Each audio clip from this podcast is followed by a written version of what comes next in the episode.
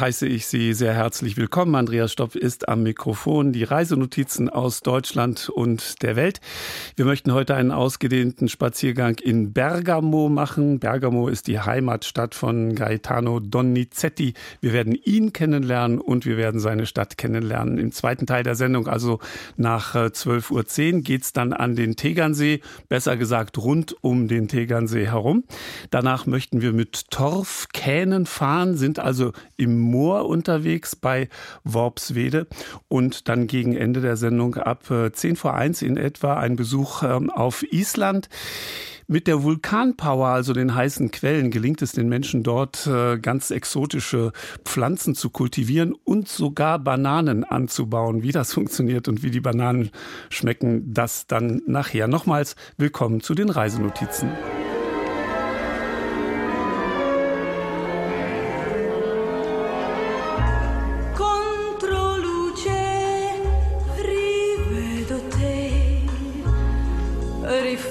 Persone al sole, ombra lieve, rivedo te, riflesso nel mare, la luna sopra me disegna un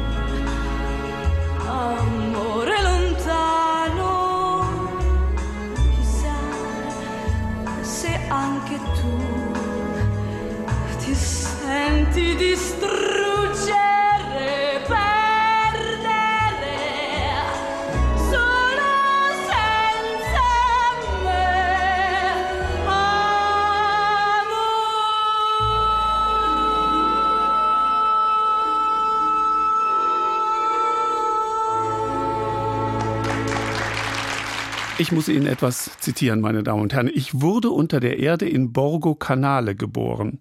Man stieg die Treppe hinunter in den Keller, wohin nie ein Sonnenstrahl drang. Und wie eine Eule flog ich hinaus. Diese Inschrift auf einer Marmortafel im Haus Borgo Canale Nummer 14 zitiert den später weltberühmten Komponisten, der in einem armen Viertel im norditalienischen Bergamo zur Welt kam. Bildliche Vorstellungskraft, Theaterinstinkt und Melodienreichtum kennzeichnet sein Opernschaffen, das 70 Werke umfasst. Die meisten werden erst seit einigen Jahrzehnten wiederentdeckt, wie zum Beispiel beim jährlichen Donizetti Festival. In diesem Jahr gibt es in Bergamo einen besonderen Anlass, Donizetti zu feiern, denn es wurde zur Kulturhauptstadt Italiens 2023 gewählt. Meine Kollegin Hildburg Haider nimmt Sie und mich jetzt mit auf den Spuren Donizettis in seiner Heimatstadt. Ah, der Gombito. Kein Sündenerlass ohne ihn, kein Appetit, kein Frohsinn. Was sind Makaroni und Muscheln im Vergleich zu ihm? Gar nichts. Wie kann man fern von diesem herrlichen Bauwerk leben? In ihm steckt meine ganze Liebe zur Heimat. Der Gombito-Turm, Wahrzeichen des mittelalterlichen Bergamo, thront über den Hügeln der Altstadt. Hier beginnt und endet Donizettis Lebensweg. Außerhalb des Mauerrings verläuft eine krumme, düstere Gasse, Borgo Canale. Ich kam in Borgo Canale zur Welt. Eine Treppe führte zum Keller, dahin kein Lichtstrahl jemals drang und ich flog empor wie die Eule und prophezeite mir selbst Glück und Schmerz. Mein Vater hat immer gesagt, unmöglich, dass du komponierst, dass du nach Neapel gehst, nach Wien gehst. Ich wappnete mich mit aller Kraft gegen diese Demütigungen. Meine heimlichen Tränen entfachten meinen Eifer umso mehr.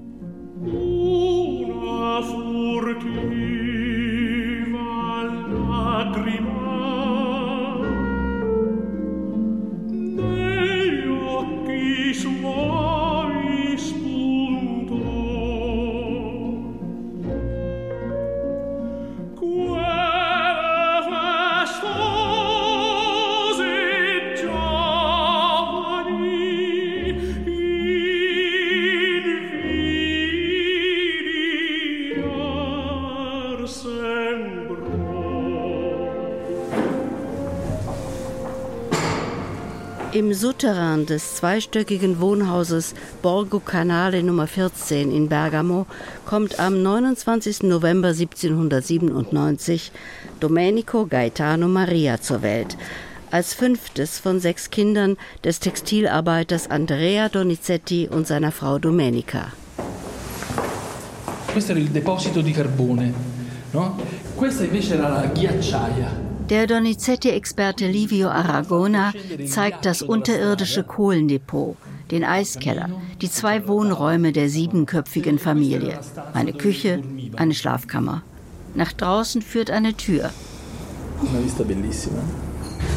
Der Blick geht über die Ziegeldächer zur Unterstadt und in die Ebene, hinunter zur Via Arena, wo Gaetano ab seinem achten Lebensjahr zur Schule ging. Ein Glücksfall für den Jungen aus dem armen Viertel. Era un quartiere molto povero. Unser Weg auf den Spuren von Gaetano Donizetti führt zum Gebäude der ehemaligen Musikschule von Bergamo, an der holprigen Via Arena, die aus der Römerzeit stammt.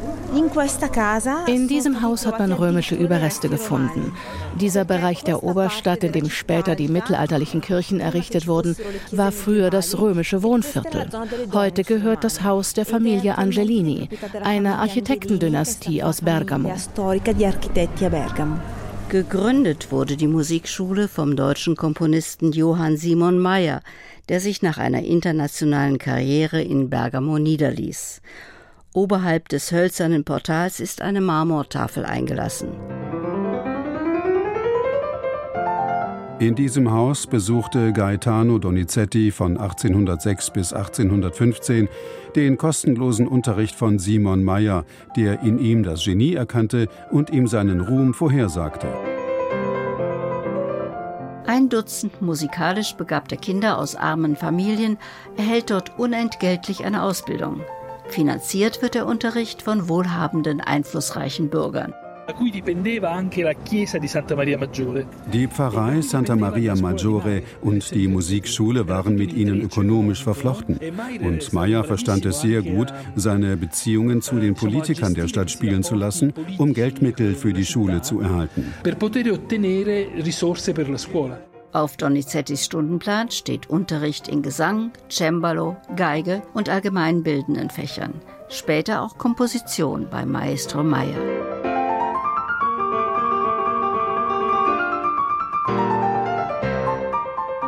Wenn ich alle Wohltaten aufzählen sollte, die ich von Ihnen erhalten habe, käme ich zu keinem Ende. Meyer weiß also, dass sein Schüler jede Gelegenheit herbeisehnt, um seine Dankbarkeit zu beweisen. Meyers Einfluss war nicht nur beruflicher Art, sondern auch emotional von großer Bedeutung. Ein starker menschlicher Bezugspunkt, lebenslang. Neun Jahre lang besucht Donizetti Meyers Unterricht bis der Lehrer ihn 1815 zum Kompositionslehrer Padre Mattei nach Bologna empfiehlt.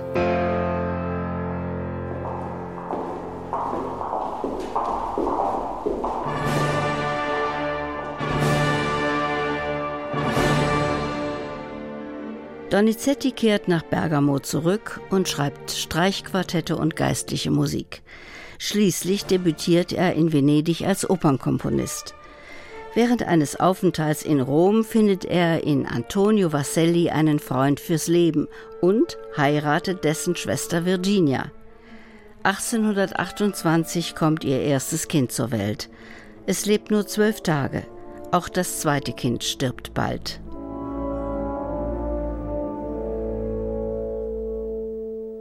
Mittlerweile gilt Donizetti als Nachfolger der Operngiganten Bellini und Rossini. Er wird als Musikdirektor in Neapel berufen und verpflichtet sich, jährlich vier Opern zu liefern. So ist er ständig auf der Suche nach einem zündenden Sujet. Denkt dran, dass ich ein Textbuch ohne Korrekturen brauche und dass ich es zurückschicke, wenn es nicht mein volles Wohlgefallen findet. Ich will Liebe, und zwar feurige Liebe. Aus einem Brief an seinen Librettisten Giuseppe Consul.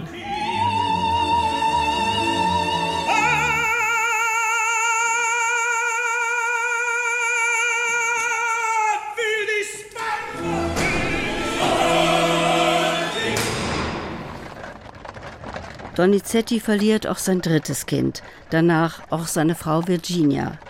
Von nun an führt er das unstete Leben eines international gefragten Musikers. Er reist zwischen den musikalischen Metropolen Paris und Wien hin und her, komponiert manche Werke in unglaublicher Rekordzeit, wie zum Beispiel seine späte Oper Don Pasquale.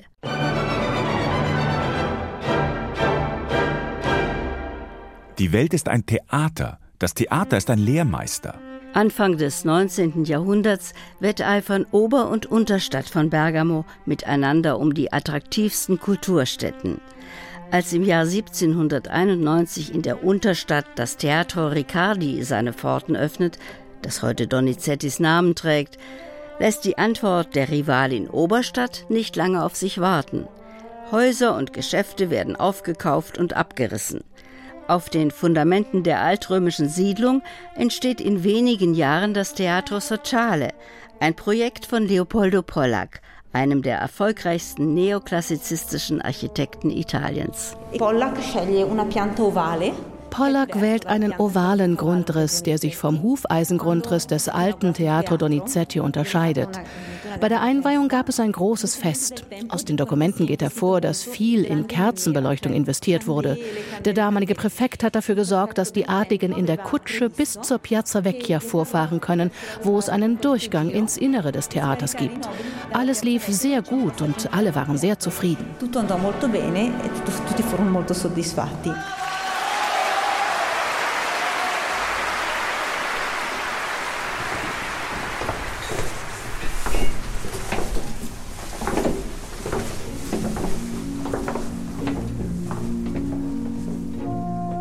Es geht mir nicht gut. Ich bin in ärztlicher Behandlung. Im Kopf ein Ziehen, ein Hämmern, unaufhörlich. Es verschlägt mir die Sprache. Er interessierte sich sehr für Frauen und das war wahrscheinlich auch die Ursache für seine Krankheit. Offenbar hat er sich schon sehr früh mit Syphilis angesteckt. Im Jahr 1844 schreibt er an seinen Freund Antonio diesen rätselhaften Brief. Oh weh, lieber Donizetti, du kennst nicht die Macht des Magneten. Du erhältst beispielsweise einen Brief. Du liest diesen Brief, steckst ihn in die Brusttasche auf der Seite des Herzens. Der Brief bewegt sich, das Herz empfindet die Wucht der Wörter, es ruft den Kopf um Rat, der Kopf ruft die Hand, die Hand gleitet zurück in die Tasche. Hören, Sehen, Herzklopfen, die Visionen, Zweifel und Hoffnungen wandern unaufhörlich vom Kopf zum Herzen und wieder zurück. Der magnetisierte Mensch fällt dem elektrischen Feuer zum Opfer. Die Nerven sind verbrannt, alles ist schwarz. Flucht aus dem Petersdom nach Bergamo. O mein Turm, du liegst in Trümmern. In Genua Hitze, auf dem Meer Erbrechen, in Neapel Durchfall. In Rom 30 Hemden am Tag durchgeschwitzt. Wenn ich hier bleiben könnte, läge ich dir tausendmal zu Füßen, du mein Gombito-Turm. Ich schwöre dir ewige Treue und will lieber sterben, als dich zu verlassen. Nach einem Zusammenbruch wird Donizetti in die Irrenanstalt von Ivry-sur-Seine gebracht. Sein älterer Bruder holt ihn schließlich zurück nach Bergamo. Fortan wird er im Palast der Baronin Bassoni Scotti gepflegt, einer Verehrerin seiner Kunst, nicht weit von dem Haus entfernt, in dem er seine ersten Musikstunden erhalten hatte.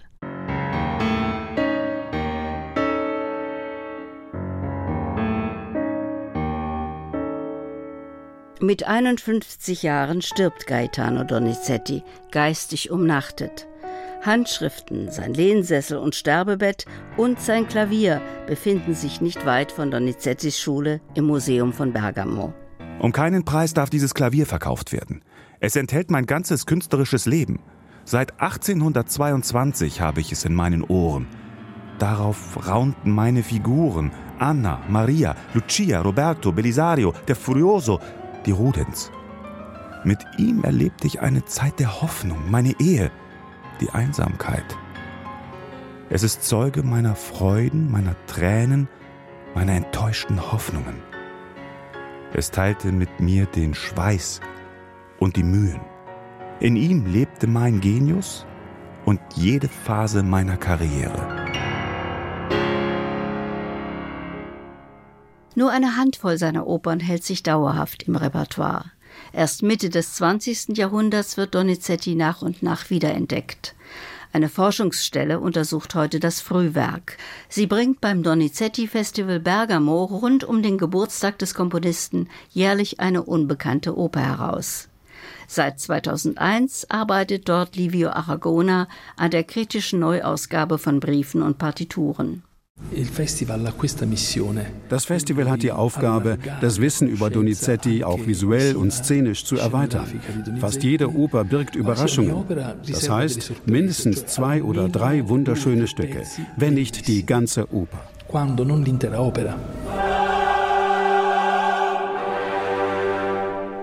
Jedes Jahr erklingt zum Geburtstag von Gaetano Donizetti in der Basilika Santa Maria Maggiore von Bergamo geistliche Musik von Donizetti und von seinem Lehrer Johann Simon Mayer. Beide sind nebeneinander bestattet. Und der Bürgermeister legt hier zwei Blumenkränze nieder. Diese Zeremonie wird von den Bürgern sehr geschätzt.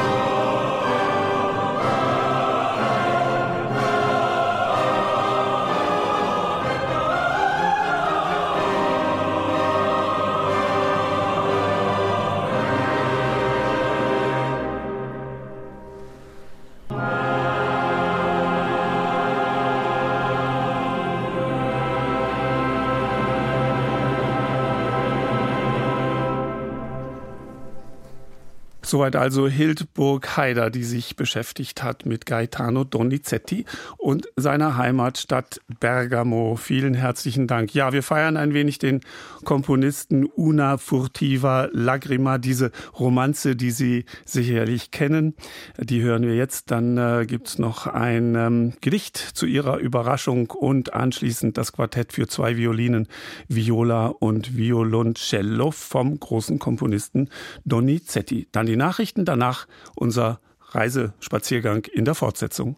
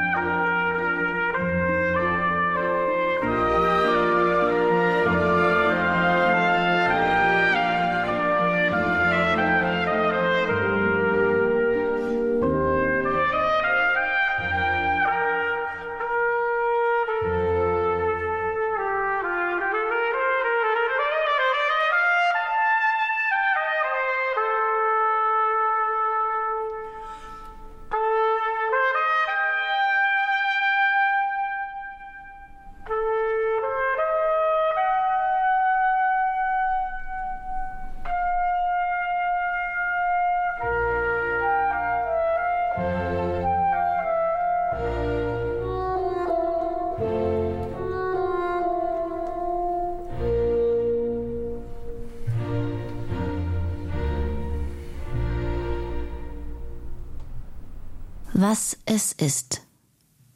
Es ist Unsinn, sagt die Vernunft. Es ist, was es ist, sagt die Liebe. Es ist Unglück, sagt die Berechnung. Es ist nichts als Schmerz, sagt die Angst. Es ist aussichtslos, sagt die Einsicht. Es ist, was es ist, sagt die Liebe. Es ist lächerlich, sagt der Stolz. Es ist leichtsinnig, sagt die Vorsicht.